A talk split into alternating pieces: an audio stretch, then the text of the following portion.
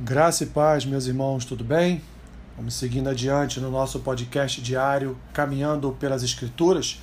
Hoje, dia 27 de setembro, faremos a leitura do segundo livro de Samuel, capítulo 23, Gálatas, capítulo 3, Ezequiel, capítulo 30, Salmo 78, do versículo 38 ao versículo 72. Segundo livro de Samuel, capítulo 23, diz assim: são estas as últimas palavras de Davi, palavra de Davi, filho de Jessé, palavra do homem que foi exaltado, do ungido do Deus de Jacó, do mavioso salmista de Israel. O Espírito do Senhor fala por meu intermédio, e a sua palavra está na minha língua. Disse o Deus de Israel: A rocha de Israel a mim me falou, aquele que domina com justiça sobre os homens, que domina no temor de Deus. É como a luz da manhã, quando sai o sol, como manhã sem nuvens, cujo esplendor, depois da chuva, faz brotar a terra a erva, da terra a erva. Não está assim com Deus a minha casa, pois estabeleceu comigo uma aliança eterna, em tudo bem definida e segura. Não me fará ele prosperar toda a minha salvação e toda a minha esperança? Porém, os filhos de Belial são todos lançados fora, como os espinhos, pois não podem ser tocados com as mãos, mas qualquer para os tocar se armará de ferro e da haste de uma lança, e, o, e a fogo serão totalmente queimados no seu lugar. São estes os nomes dos valentes de Davi: Josebe Basebete, filho de Taquemoni, o principal de três. Este brandiu a sua lança contra oitocentos e os feriu de uma vez. Depois dele, Eleazar, filho de Dodô, filho de Aiô, Aoi, Aoi, aliás, entre os três valentes que estavam com Davi, quando desafiaram os filisteus ali reunidos para a peleja, quando já se haviam retirado os filhos de Israel. Ele se levantou e feriu os filisteus até lhe cansar a mão e ficar pegada a espada. Naquele dia o Senhor efetuou grande livramento, e o povo voltou para onde Eleazar estava somente para tomar os despojos. Depois dele, Sama, filho de Agé, o Ararita, quando os filisteus se ajuntaram em Eleí, onde havia um pedaço de terra cheio de lentilhas, e o povo fugia de diante dos filisteus. Pôs-se Sama no meio daquele terreno, e o defendeu e feriu os filisteus, e o Senhor efetuou grande livramento. Também três dos trinta cabeças desceram, e no tempo da cega foram ter com Davi a caverna de Adulão, e uma tropa de filisteus se acampara no vale dos Refaíns. Davi estava na fortaleza, e a guarnição dos filisteus em Belém. Suspirou Davi e disse: Quem me dera beber água do poço que está junto à porta de Belém? Então aqueles três valentes romperam pelo acampamento dos filisteus e tiraram água do poço junto à porta de Belém e tomaram-na e a levaram a Davi. Ele não a quis beber, porém a derramou como libação ao Senhor e disse: Longe de mim, ó Senhor, fazer tal coisa. Beberia eu o sangue dos homens que lá foram com perigo da sua vida? De maneira que não a quis beber. São estas as coisas que fizeram os três valentes. Também Abissai, irmão de Joabe, filho de Zeruia, era cabeça de trinta e alçou a sua lança contra trezentos e os feriu, e tinha nome entre os primeiros três. Era ele mais nobre do que os trinta, e era o primeiro deles. Contudo, aos primeiros três não chegou. Também Benaia, filho de Joiada, era homem valente de Cabzeel e grande em obras. Feriu ele dois heróis de Moabe. Desceu numa cova e nela montou, matou um leão na, no tempo da neve. Matou também um egípcio, um homem de grande estatura, o egípcio trazia uma lança, mas Benaia o atacou com um cajado, arrancou-lhe da mão a lança e com ela o matou. Estas coisas fez Benaia, filho de Joiada, pelo que teve nome entre os primeiros três valentes. Era mais nobre do que os trinta, porém aos três primeiros não chegou, e Davi o pôs sobre a sua guarda. Entre os trinta figuravam Azael, irmão de Joabe, Elanã, filho de Dodô de Belém, Sama, Arodita, Elica, Arodita, Elis, Pautita, Ira, filho de Iques, Tecoíta, Abiezer, Anatotita, Mebunai, Uzatita, Zalmon, Aoita, Maarai, Netofatita, Eleb, filho de Baaná, Netofatita, Itai, filho de Ribai, de Gibeá, dos filhos de Benjamim, Benaia, Piratonita, Idai, do ribeiro de Gaás, Abialbon, Arbatita, Asmavete, Barumita, Eliaba, Saal-Bonita, os filhos de Jazem, Jonatas, Samba, Arati, Ararita, Aião, filho de Sarar, Ararita, Elifelete, filho de Asbai, filho de Um Maacatita, Eliã, filho de Aitofel, Gilonita, Esrai, Carmelita, Paarai, Arbita, Igal, filho de Natã, de Zobá, Bani, Gadita, Zeleque, Amonita, Naarai, Beerotita, o que trazia as armas de Joabe, filho de Zeruia, Ira, Itrita, Jagarebe, Itrita, Urias, Eteu, ao todo 37. Gálatas capítulo 3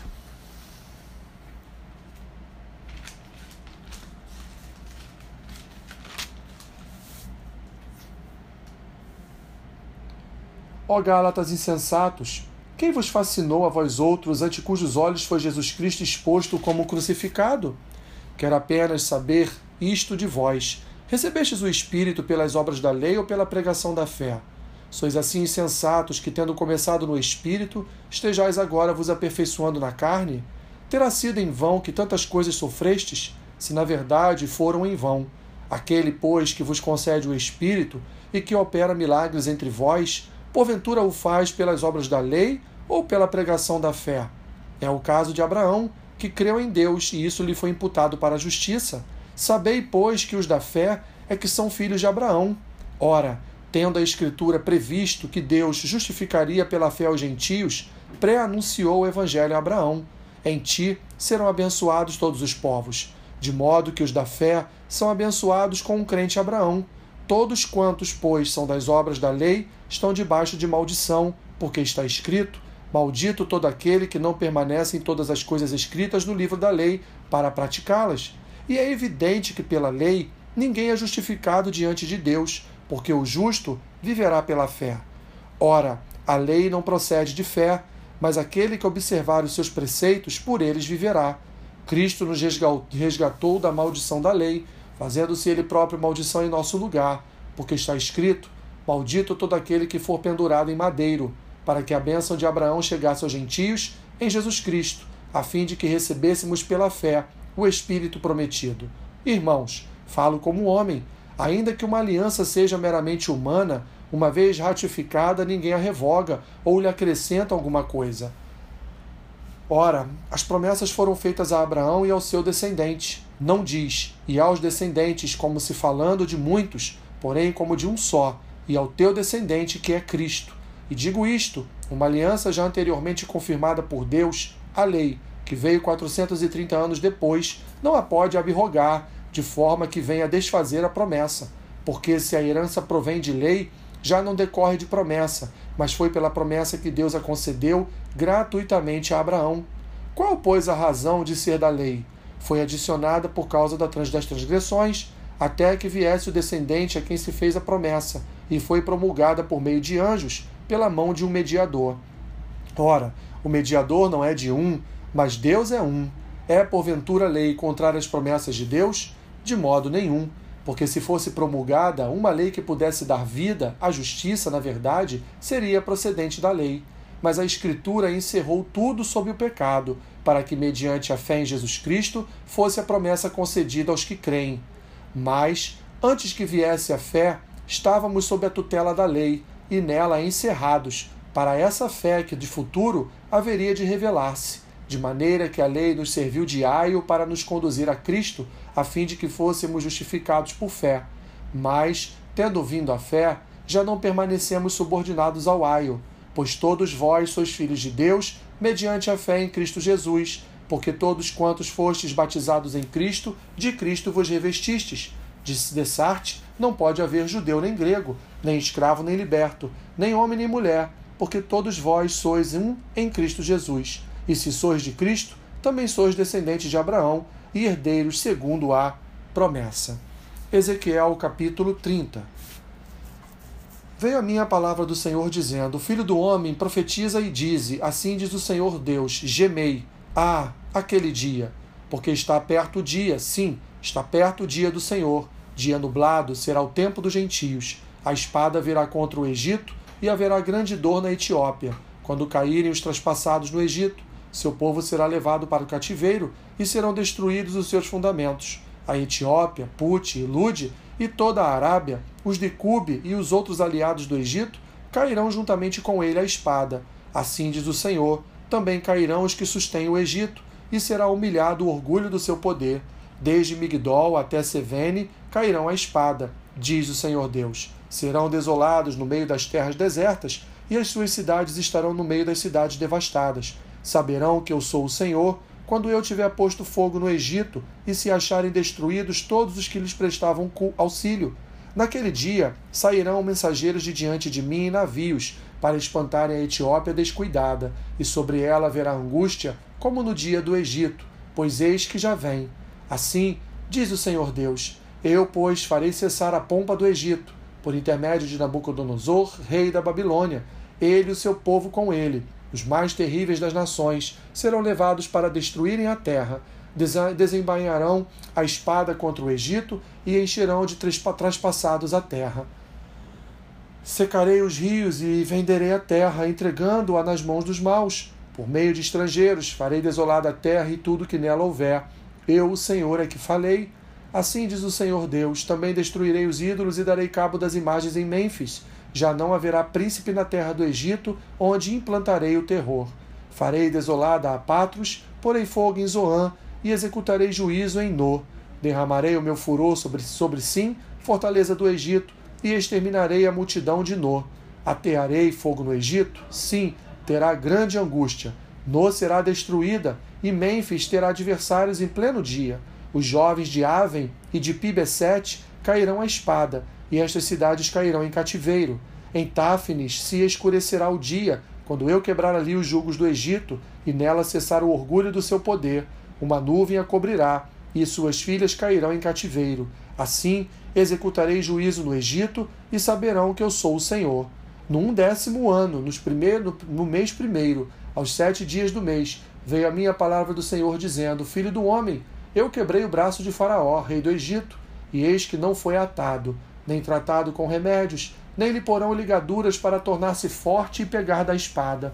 Portanto, assim diz o Senhor Deus: Eis que eu estou contra Faraó, rei do Egito, quebrar-lhe-ei os braços, tanto forte como o que está quebrado, e lhe farei cair da mão a espada. Espalharei os egípcios entre as nações e os derramarei pelas terras. Fortalecerei os braços do rei da Babilônia e lhe porei na mão a minha espada, mas quebrarei os braços de Faraó que diante dele gemerá como gêmeo traspassado. Levantarei os braços do rei da Babilônia, mas os braços de Faraó cairão, e saberão que eu sou o Senhor, quando eu puser a minha espada na mão do rei da Babilônia, e ele a estender contra a terra do Egito. Espalharei os egípcios entre as nações e os derramarei pelas terras. Assim saberão que eu sou o Senhor.